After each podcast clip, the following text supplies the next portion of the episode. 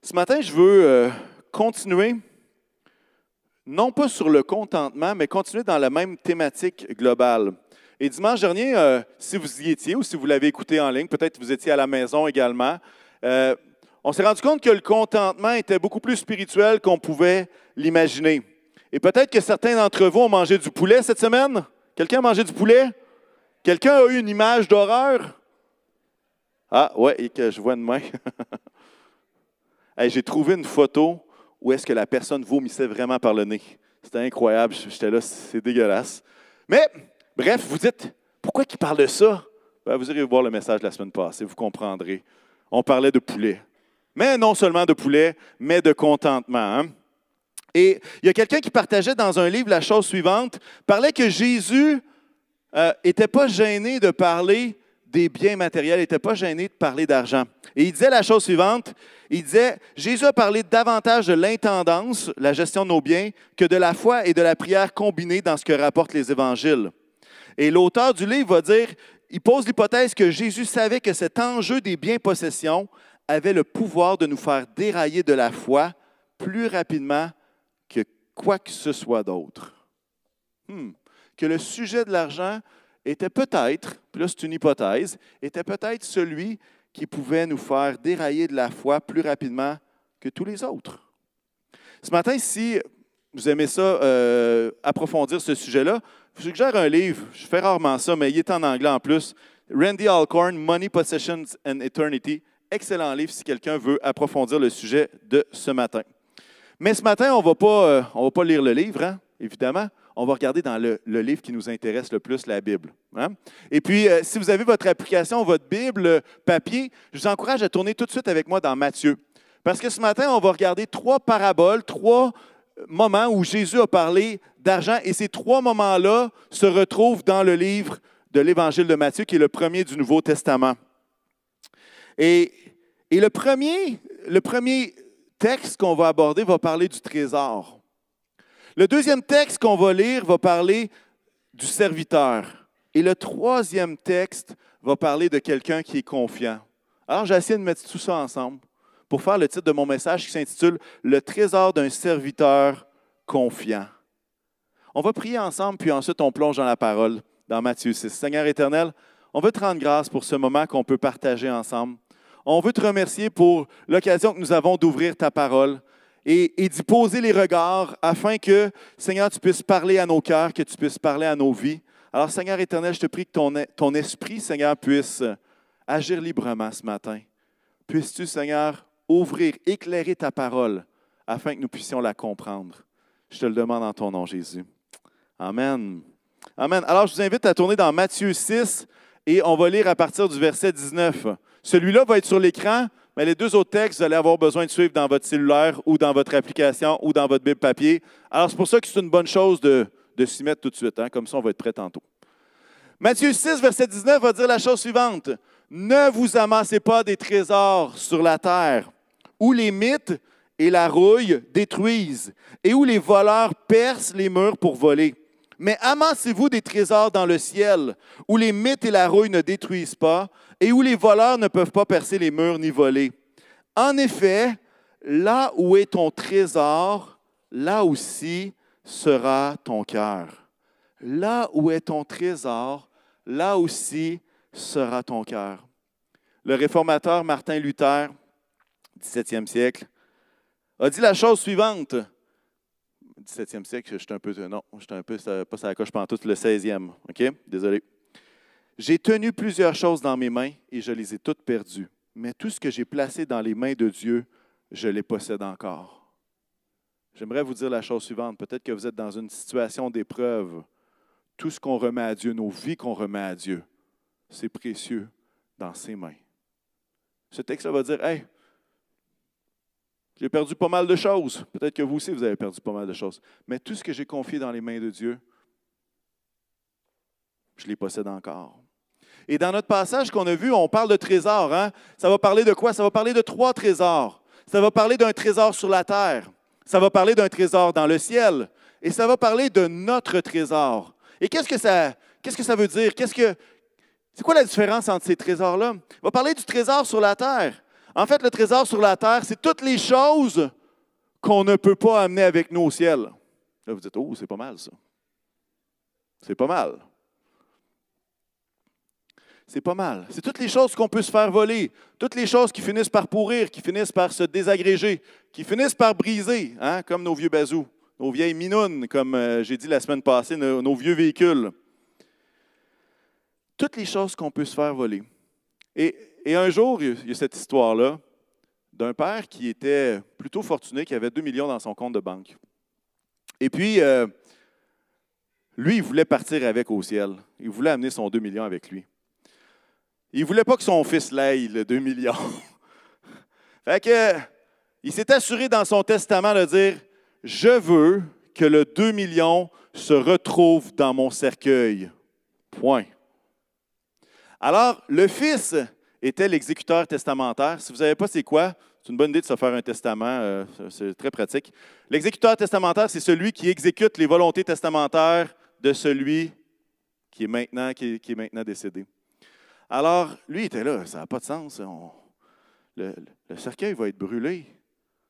Puis l'argent, 2 millions, comment on va mettre ça là-dedans? Alors, euh, voici, ce qu'il a voici ce qu'il a décidé de déposer dans les mains de son père dans le cercueil. Alors, on peut voir la prochaine image. Il a fait un chèque. Il a fait un chèque de 2 millions, puis il a fermé le cercueil.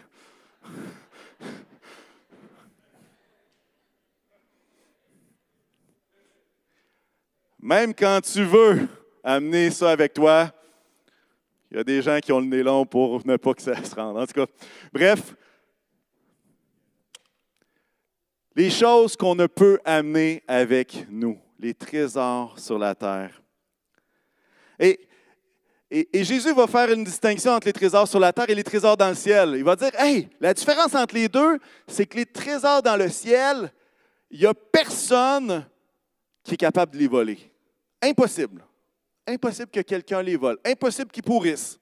Impossible qu'ils perdent la valeur avec le temps.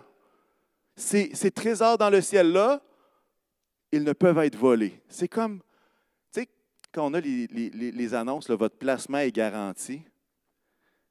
Si vous lisez les petites lignes en dessous, il est comme garanti, mais jusqu'à la limite de 75 000. En tout cas, là, c'est vraiment, vraiment garanti. N'est pas juste une petite affaire, c'est vraiment garanti. Et John Bunyan, l'auteur du, euh, livre euh, euh, Le voyage du pèlerin, qui était un puritain, puis là, j'ose pas dire le, siècle parce que je me suis trompé la dernière fois. Ouais, 17e, c'était lui, hein? C'était son tour.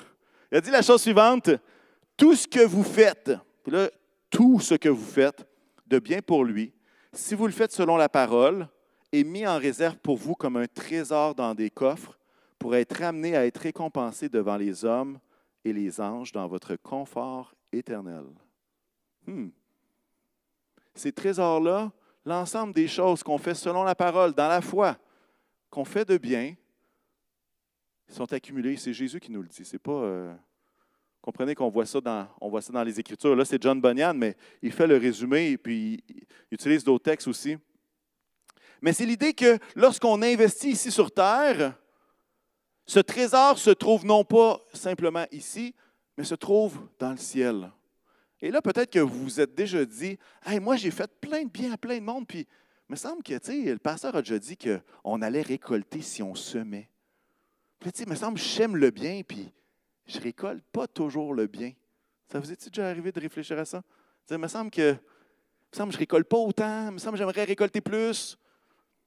La parole de Dieu est très claire. Ça ne veut pas dire qu'on va récolter de la même façon ici, mais la chose qui est certaine, c'est que cette récolte-là au ciel, elle est garantie. Dans Hébreu, puis on ne l'a pas le verset, ça va dire que Dieu n'est pas injuste pour oublier ce que vous allez faire, mais il va récompenser chacune de ces actions-là, et même celles que personne n'a vues. Moi, je me plais à remercier les gens qui posent des bonnes actions sans que personne les voie. Pourquoi? Parce qu'il y a des gens qui passent du temps dans la prière que personne ne voit et qui sont précieux dans le royaume de Dieu. Peut-être que votre récompense n'est pas des applaudissements aujourd'hui, mais votre récompense dans le ciel est très grande.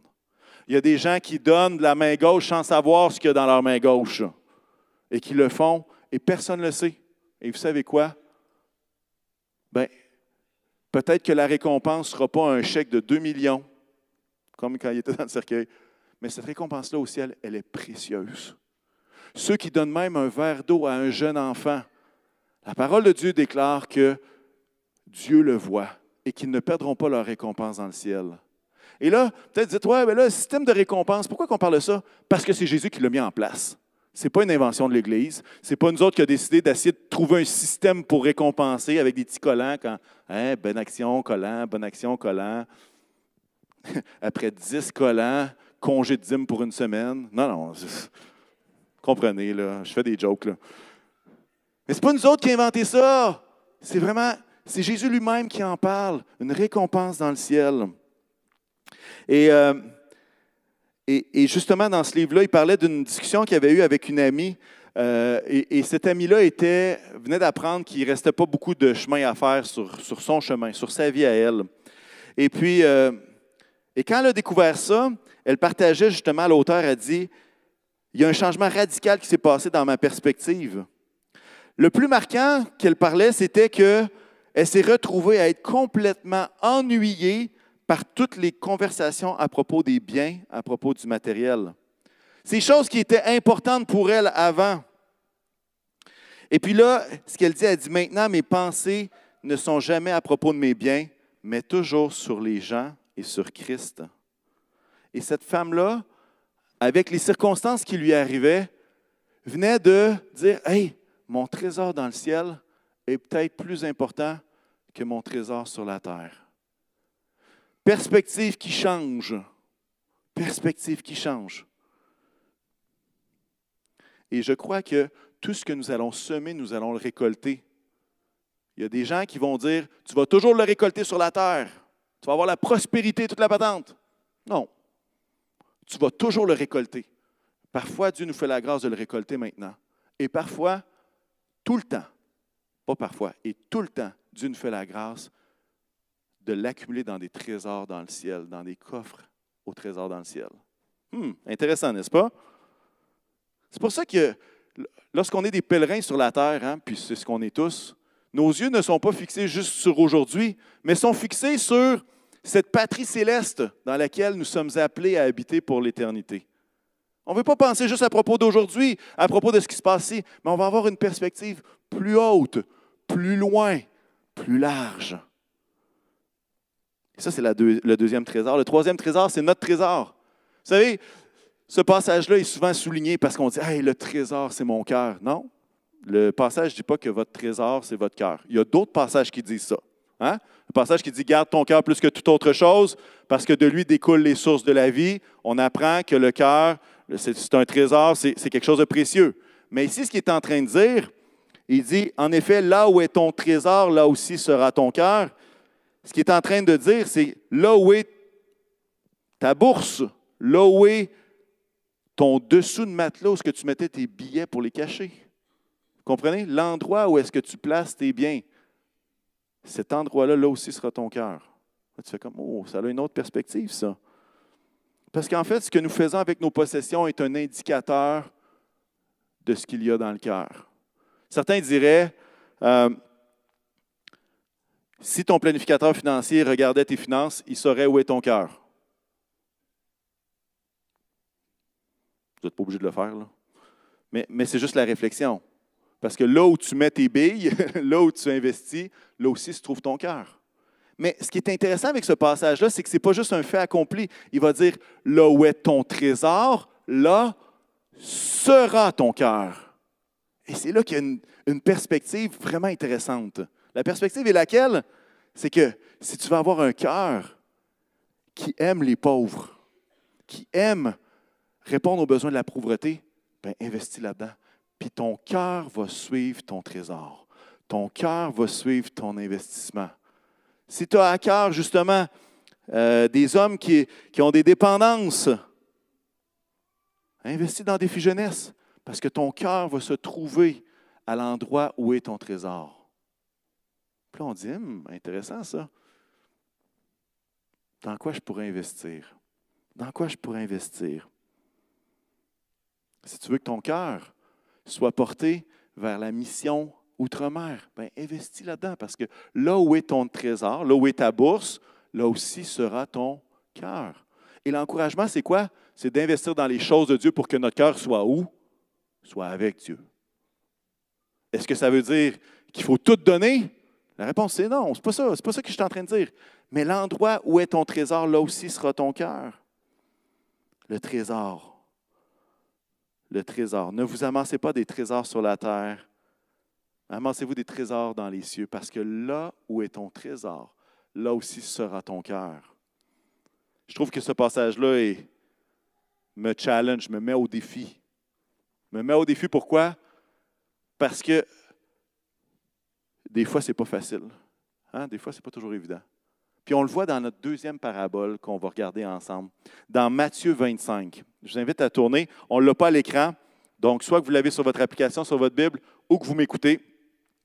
Et, c'est la parabole du bon et fidèle serviteur. Et c'est une parabole qui est donnée dans le contexte du retour de Jésus. Et Jésus est en train d'annoncer qu'il va revenir. C'est dans ce contexte-là que c'est écrit, puis c'est important dans la compréhension de cette histoire-là. C'est une histoire, mais en fait, c'est une parabole. Jésus utilise une histoire qu'il invente pour partager une vérité sur le royaume de Dieu. Alors, on commence au verset 14, Matthieu 25, verset 14 à 30. Et peut-être que certains, ce sera la première fois qu'ils l'entendent, parfois, peut-être d'autres, ça fait plusieurs fois. Mais on va plonger nos regards dans ce texte-là. Il va dire, ce sera en effet pareil au cas d'un homme qui, partant pour un voyage, appela ses serviteurs et leur remit ses biens. Il donna cinq sacs d'argent à l'un, deux à l'autre et un au troisième, à chacun selon sa capacité, puis il partit aussitôt. Dans d'autres traductions, ça va parler des talents. Des talents, c'était une mesure d'argent. D'autres traducteurs vont dire sac d'argent. C'est pour ça la distinction. Alors, verset 16, celui qui avait reçu les cinq sacs d'argent s'en alla travailler avec eux et gagna cinq autres sacs d'argent. De même, celui qui avait reçu les deux sacs d'argent en gagna deux autres. Celui qui n'en avait reçu qu'un alla creuser un trou dans la terre et cacha l'argent de son maître. Longtemps après, le maître de ses serviteurs revint et leur fit rendre des comptes. Verset 20, celui qui avait reçu les cinq sacs d'argent s'approcha en apportant cinq autres et dit, Seigneur, tu m'as remis cinq sacs d'argent, en voici cinq autres que j'ai gagnés. Son maître lui dit, c'est bien, bon et fidèle serviteur, tu as été fidèle en peu de choses, je te confierai beaucoup. Viens partager la joie de ton maître. Je fais une petite pause ici. Contexte fin des temps, viens partager la joie de ton maître. Il y a cette image très claire que c'est l'idée, viens partager l'éternité avec moi. Viens partager dans le royaume de Dieu. OK? On continue. On, est rendu au verset 22.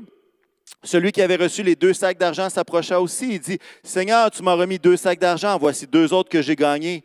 Son maître lui dit, c'est bien, bon et fidèle serviteur, tu as été fidèle en peu de choses. Je te confierai beaucoup. Viens partager la joie de ton maître.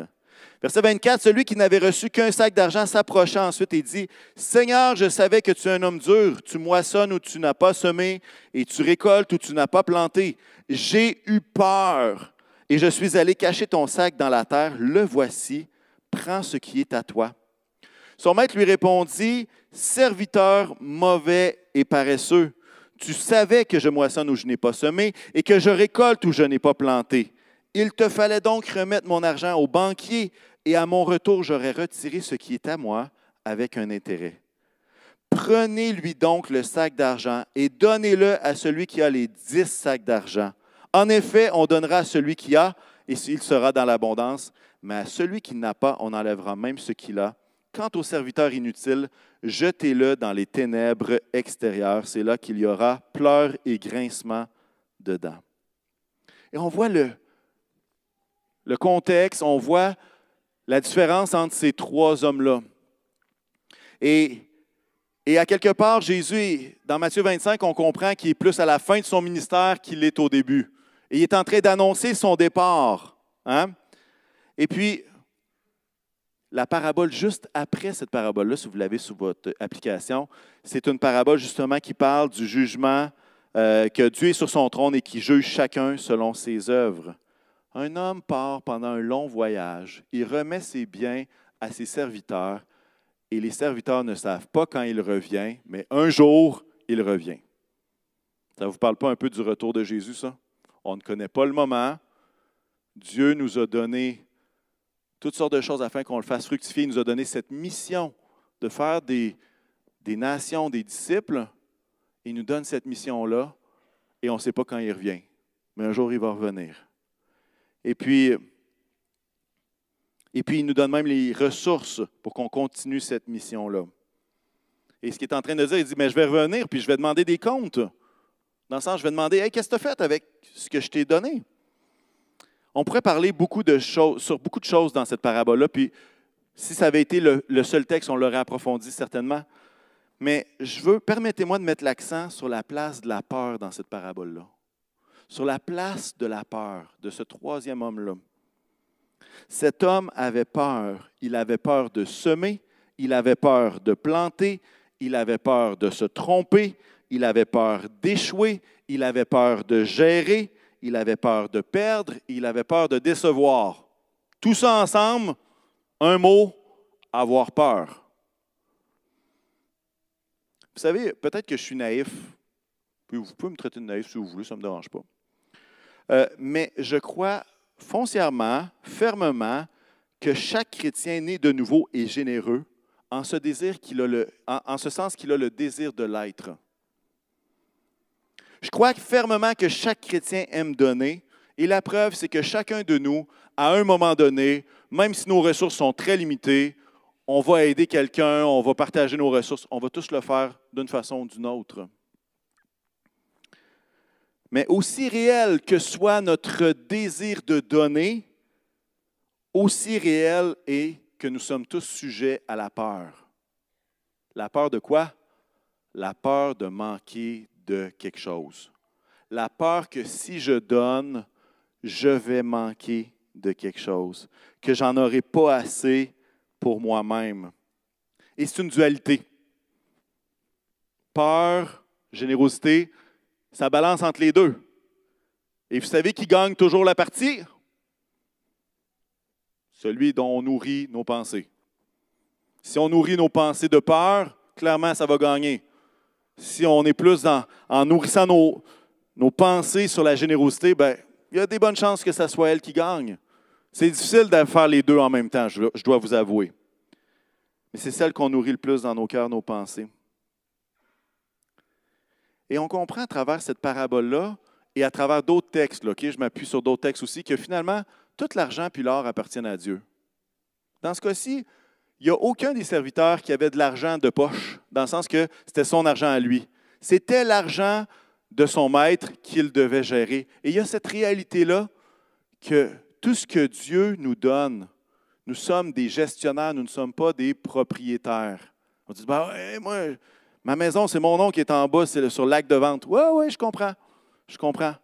Mais tout ça appartient à Dieu. Vous comprenez? Et Dieu nous place comme des gestionnaires, des administrateurs de ses ressources à lui. Vous dites, oui, mais c'est moi qui travaille. C'est moi qui fais mon 40 heures semaine. Et vous avez raison. Mais se pourrait-il que ce soit Dieu qui vous a donné l'intelligence, l'opportunité, le temps, la santé et toutes ces choses pour vous permettre de faire votre 40 heures en télétravail chez vous avec des belles plantes devant vous? Se pourrait-il? Et, c'est là la réflexion que lorsqu'on est... Ce micro-là appartient à Dieu aussi. Il réparera. Non. Mais c'est l'idée que c'est Dieu le propriétaire et nous sommes des gestionnaires. Et dans ce cas-là, lorsque le maître va dire Hey, mais qu'est-ce que tu as fait? Pourquoi tu as eu peur? Tu savais que, mais tu as décidé de le cacher par peur. C'était mon argent, tu avais juste à, le faire fructifier un peu. La question que je nous pose ce matin, c'est qui qui gagne dans nos vies? Est-ce que c'est la générosité ou est-ce que c'est la peur? Moi, je peux vous dire que la peur a gagné souvent dans ma vie. Oui. Parce que moi aussi, j'avais peur d'en manquer. Puis il y a des fois, j'avais des bonnes raisons de croire que j'allais en manquer. Je ne sais pas si vous comprenez. Il y a des fois des, peurs qui sont pas rationnelles, dans le sens que, je ne sais pas, moi, tu as un compte de banque de 500 000 tu as peur d'en manquer. Bon, petit problème. Ça dépend si c'est une grosse dépense qui arrive. Vous comprenez ce que j'essaie de dire, là? il y a des peurs qui sont plus rationnelles. Mais il y a des situations où ce que vraiment la maladie arrive, puis on ne sait pas si on va arriver. Ah, il arrive toutes sortes de circonstances, puis on ne sait pas. Et moi, ce que je crois, c'est que Dieu, en tout cas dans ma vie, plus je grandis en Jésus, puis plus je constate que lorsque la générosité gagne, c'est ma famille, c'est mon Église, c'est les gens autour de moi qui en bénéficient. Ça, c'est mon expérience à moi. Maintenant, des fois, ce n'est pas toujours évident de, de, réfléchir en termes de récompense éternelle, parce qu'on a les deux pieds sur terre. Mais je crois que c'est quelque chose qui se développe, qui se développe. Et dans chacune de nos vies, la peur va gagner une coupe de fois. Mais moi, je prie que la générosité gagne plus souvent. Vraiment. Puis quand je parle de générosité, je ne parle pas juste de donner dans le panier d'offrande. Ce n'est pas ce que je parle. Je parle d'avoir un style de vie généreux les uns avec les autres. D'être capable de soutenir des gens qui, souffrent, qui sont malades, qui ont des besoins. D'être capable de soutenir des familles qui sont à l'étranger, qui se donnent pour le ministère. D'être capable de, d'être généreux dans notre style de vie. Vous comprenez ce que j'essaie de dire? Oui? Bon et fidèle serviteur. Des fois, j'aime m'imaginer des choses. Peut-être qu'il y en a qui sont visuels comme moi. Mais moi, j'imagine, là, tu, rentres au ciel, puis tu as, voulu toute ta vie, justement, tu as, poussé pour t'amasser des trésors dans le ciel. Et là, tu arrives devant le Seigneur. Et je ne sais pas si c'est votre souhait, mais moi, quand je dis cette parabole-là, mon seul souhait de cette parabole-là, c'est que Dieu soit capable de dire bon et fidèle serviteur. That's. Je ne veux pas entendre Wow, tu as fait des exploits aussi. Non, moi, rien. Ça lui appartient tout anyway. Moi, je suis juste un gestionnaire. Mais moi, si j'ai un désir, c'est de dire si je peux entendre le bon et fidèle serviteur, honnêtement, entre dans la joie de ton maître, je vais être dans la joie. Vous comprenez ce que je veux dire? Mais moi, j'imagine d'arriver au ciel, d'entendre bon et fidèle serviteur, puis un trésor qui s'ouvre devant moi qui est finalement tout ce que j'aurais investi, parfois avec larmes, parfois avec déchirement, parfois avec liberté, parfois avec facilité, mais que toutes ces choses-là, le Seigneur les a mis en réserve. Puis il dit Hey, good job. Good job. Ça vous est déjà arrivé que votre papa vous tape sur l'épaule et dise Hey, good job, mon gars. Hey, c'est bon. Tu as bien fait ça. Chère fille. Ben moi, je prie que ce soit ça qui m'arrive au ciel. Puis je ne sais pas si c'est votre désir, mais en tout cas, ça, c'est le mien. Quand je lis ce texte-là, c'est ce que ça me dit. Le dernier passage que je veux lire, et là, on est rendu le trésor d'un serviteur.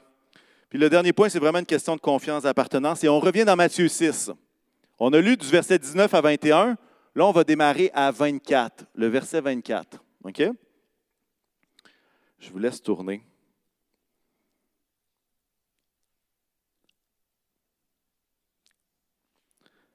Matthieu 6 et le verset 24. Pour ceux que ça intéresse, je le, je le lis dans la version second 21. Alors, s'il y a des mots différents, c'est peut-être juste qu'on n'a pas la même traduction. Alors, ça va dire comme ceci, c'est Jésus qui parle. Personne ne peut servir deux maîtres, car ou il détestera le premier et aimera le second, ou il s'attachera au premier et méprisera le second. Vous ne pouvez pas servir Dieu et l'argent. Dans d'autres traductions, il est, mention de Mammon, qui était un dieu de l'époque, qui était comme le dieu de l'argent. Certains traducteurs, comme Second 21, vont, tout de suite le dire l'argent, justement pour des fins de compréhension. Personne ne peut servir Dieu et Mammon ou Dieu et l'argent. C'est pourquoi je vous dis, et la suite est importante, ne vous inquiétez pas de ce que vous mangerez, boirez pour vivre, ni de ce dont vous habillerez votre corps. La vie n'est-elle pas plus que la nourriture et le corps plus que le vêtement? Regardez les oiseaux du ciel. Pas des pas des cailles s'il vous plaît. Ils ne sèment pas et ne moissonnent pas. Ils n'amassent rien dans des greniers. Et votre Père céleste les nourrit. Ne valez-vous pas beaucoup plus qu'eux? Qui de vous, par ses inquiétudes, peut ajouter un instant à la durée de sa vie? Et pourquoi vous inquiétez au sujet du vêtement? Étudiez comment poussent les plus belles fleurs des champs. Elles ne travaillent pas et ne tissent pas. Cependant, je vous dis que Salomon lui-même, dans toute sa gloire, n'a pas eu d'aussi belle tenue que l'une d'elles. Si Dieu habille ainsi l'herbe des champs qui existe aujourd'hui et qui demain sera jetée au feu, ne le fera-t-il pas bien plus volontiers pour vous, gens de peu de foi? Ne vous inquiétez donc pas et ne dites pas que mangerons-nous, que boirons-nous, avec quoi nous habillerons-nous. En effet, tout cela, ce sont les membres des autres peuples qui le recherchent. Or, votre Père céleste sait, il connaît que vous en avez besoin. Et le verset 33, Recherchez d'abord le royaume et la justice de Dieu, et tout cela vous sera donné par-dessus. Personne ne peut servir deux maîtres. On ne peut pas servir les deux en même temps. Hein? Il va dire les émotions vont être d'un côté ou de l'autre. L'amour va être d'un côté ou de l'autre. La haine va être d'un côté ou de l'autre. L'attachement va être d'un côté ou de l'autre. Tu peux être serviteur juste d'un côté et non pas des deux à la fois. Et je ne peux pas m'empêcher de voir la progression dans ce chapitre-là, dans ce texte-là de Jésus qui va parler dans le chapitre 6. Il va commencer par quoi? Il va dire, Hey, un, amassez-vous des trésors dans le ciel que vous ne que vous pourrez pas perdre. Il est en train de dire, Hey, c'est un enjeu, là. il y a un enjeu ici. Ensuite, il va dire, Hey, vous ne pouvez pas suivre deux maîtres. Il y a cette idée de s'engager d'un côté ou de l'autre, de s'engager pour le bon maître. Et finalement, il va finir avec les promesses de celui qui se confie en Dieu. Il va dire, Hey, sais-tu pas que la vie est bien plus importante que ces choses-là? Ne sais-tu pas que je le vois à ton besoin? À quel point est-ce que tu vas ajouter des jours de ta vie si tu t'inquiètes? Au contraire, la science moderne nous apprend que plus les inquiétudes sont nombreuses, et probablement plus que l'espérance de vie diminue. il va dire, par tes inquiétudes, est-ce que tu peux rajouter un moment? Non. Il va dire, hey, votre Père céleste sait que vous en avez besoin. Et il est en train de dire, on peut développer un cœur confiant dans ses promesses et dans ses priorités à lui. J'aimerais qu'on puisse mettre la prochaine diapo, s'il vous plaît. Merci. Il y a ce danger de faire de l'argent notre maître et Dieu notre serviteur. Hmm. Vous savez, c'est drôle parce que quand on fait de l'argent notre maître, on prend Dieu pour un guichet automatique. C'est un peu paradoxal. Parce que quand l'argent amène tout, après ça, Dieu prend le ben, je veux que tu fasses ci, ci, ci, ci, ci, ci. Mais ce que Jésus est en train de dire, il dit Hey, cherchez d'abord le royaume des cieux. Et ces choses-là vont venir. Il est en train d'inverser. Il est en train de dire il y a une richesse à faire de Dieu notre maître et à faire de l'argent notre serviteur. Parce que l'argent n'est pas mauvais. Peut-être vous dites Ah là, le pasteur, il n'aime pas l'argent, lui. C'est neutre. L'argent est neutre. Qu'est-ce que ça veut dire, ça, l'argent est neutre? L'argent est vraiment neutre. En fait, l'argent prend la couleur de celui qui l'a dans les mains.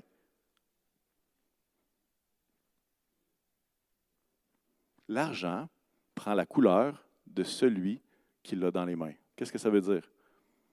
Mets de l'argent dans une personne qui cherche d'abord le royaume de Dieu, sa justice, qu'est-ce qui va se passer? Il va se passer des bonnes œuvres.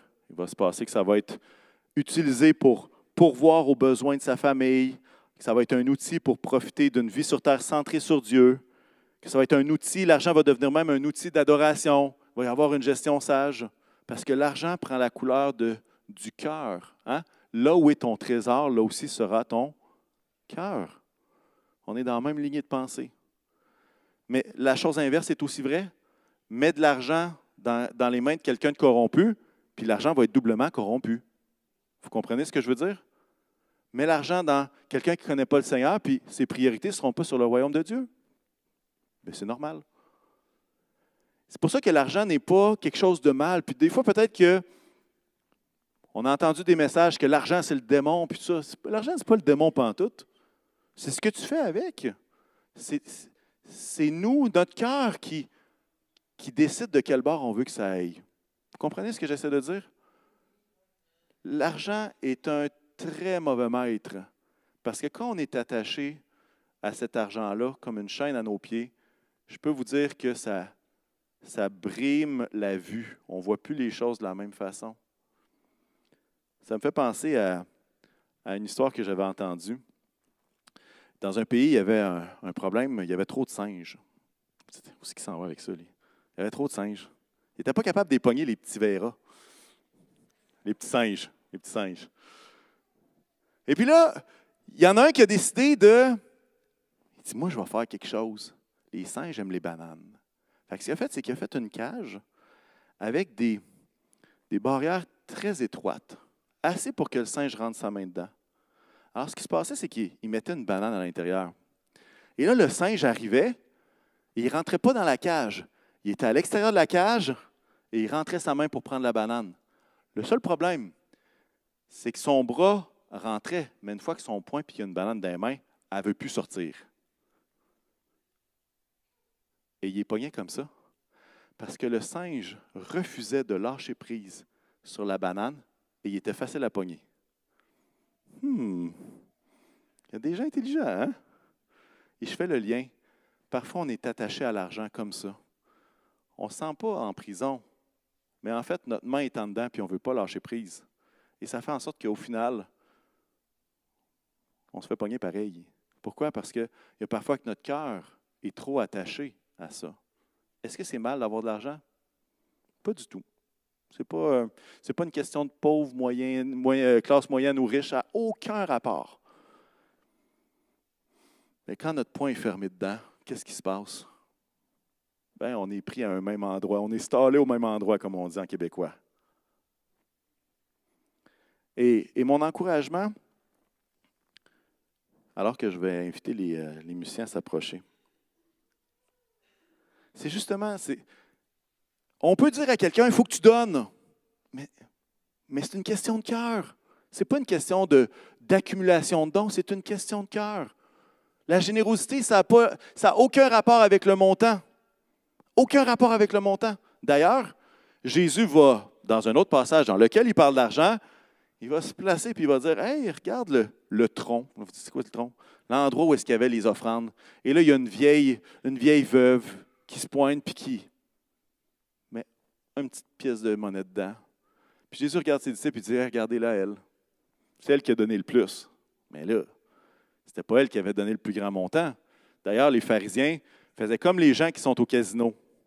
Les gens au casino, quand ils gagnent quelque chose, vous savez ce qu'ils font? Ils pèsent sur le piton pour que ça fasse ding, ding, ding, ding, ding, pour que tout le monde entende autour qu'ils ont gagné quelque chose. Puis après ça, c'est qu'est-ce qu'ils font? Ils prennent les sous et ils remettent dedans. Comme ça, genre, hey, tout le monde a vu que j'avais gagné, maintenant je les remets dedans, je vais essayer de regagner encore pour faire sonner la machine. Mais les pharisiens faisaient ça. Ils avaient leur poignée de change, probablement qu'ils s'étaient donné le mot pour avoir le plus de change possible pour que ça résonne dans le tronc, pour que tout le monde entende qu'ils avaient donné plus, beaucoup. Mais Jésus va dire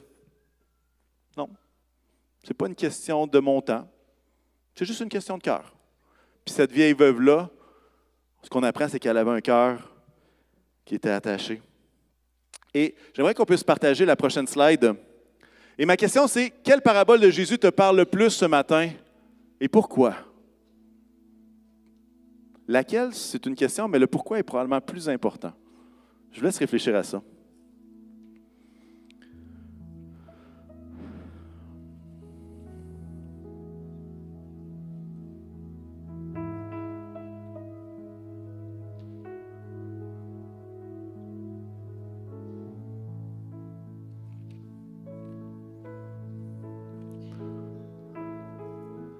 Là où est ton trésor, là aussi sera ton cœur. Bon et fidèle serviteur. Un seul maître. Honnêtement, tous ici, peu importe votre culture, on est tous mal à l'aise avec le sujet de l'argent. C'est correct. Mon but ce matin, c'est vraiment de parler de notre cœur, de voir où notre cœur. Parce que honnêtement, c'est difficile d'avoir un cœur tout entier pour Dieu quand notre main est pognée dans la cage. C'est difficile d'avoir un cœur entier pour Dieu si on est encore le poing fermé et qu'on ne sait pas ce qu'on fait et on ne sait pas comment s'en sortir. Maintenant, euh, je ne demande à personne de faire un vœu de pauvreté ce matin, ça n'a pas rapport. Mais c'est juste de dire, il est où mon cœur? Puis je crois que dans la saison dans laquelle nous sommes, comme je l'ai dit un peu la semaine dernière, avec l'inflation, toutes sortes de choses, c'est facile d'être débordé de factures, c'est facile d'être, d'en avoir par-dessus la tête. C'est facile, c'est facile.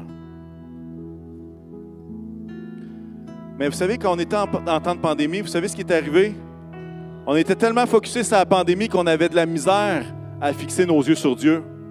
Il y avait tellement de nouvelles, il y avait tellement de choses qui sortaient partout. On avait de la misère. Pourquoi? Parce que c'est comme si ça accaparait nos pensées. Moi, j'ai l'impression que dans un temps comme celui-ci, où est-ce que tout est un peu plus serré, nos marges diminuent, euh, que ça peut prendre le dessus. Puis Jésus va dire quoi? Il va dire Hey, inquiète-toi pas de ça. Cherche le royaume, cherche la justice. Puis toutes ces choses, je vais vous les donner par-dessus.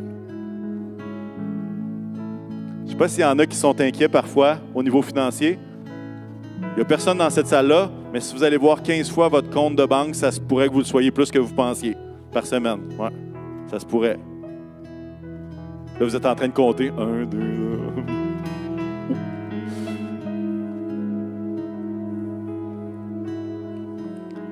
Mon objectif ce matin, c'est qu'on puisse se rapprocher de Dieu.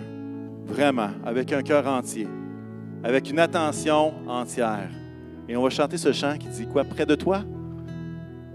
Amen. Je vais juste prier avant, puis ensuite on va entrer dans ce chant-là. Seigneur Jésus, merci pour ta parole.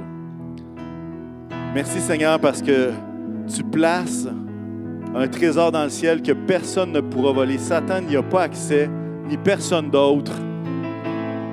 C'est un coffre-fort sécuritaire dans lequel ces trésors nous sont réservés. Seigneur, je veux te remercier pour cela, Seigneur.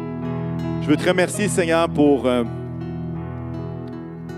pour le fait, Seigneur, que tout vient de toi. Tout vient de toi.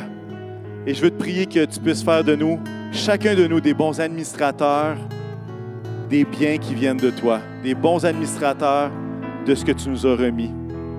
Alors, Seigneur, puisses-tu être glorifié. Et je te prie, Seigneur, qu'il n'y ait personne ici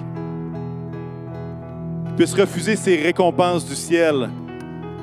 Mais Seigneur, que chacun d'entre nous, alors qu'on va entrer dans ta présence un jour, on puisse entendre cette parole, bon et fidèle serviteur. Tu as été fidèle en peu de choses. Entre dans la joie de ton maître. Que ça puisse être oui, Amen, pour chacun, je te le demande. En ton nom, Jésus. Amen.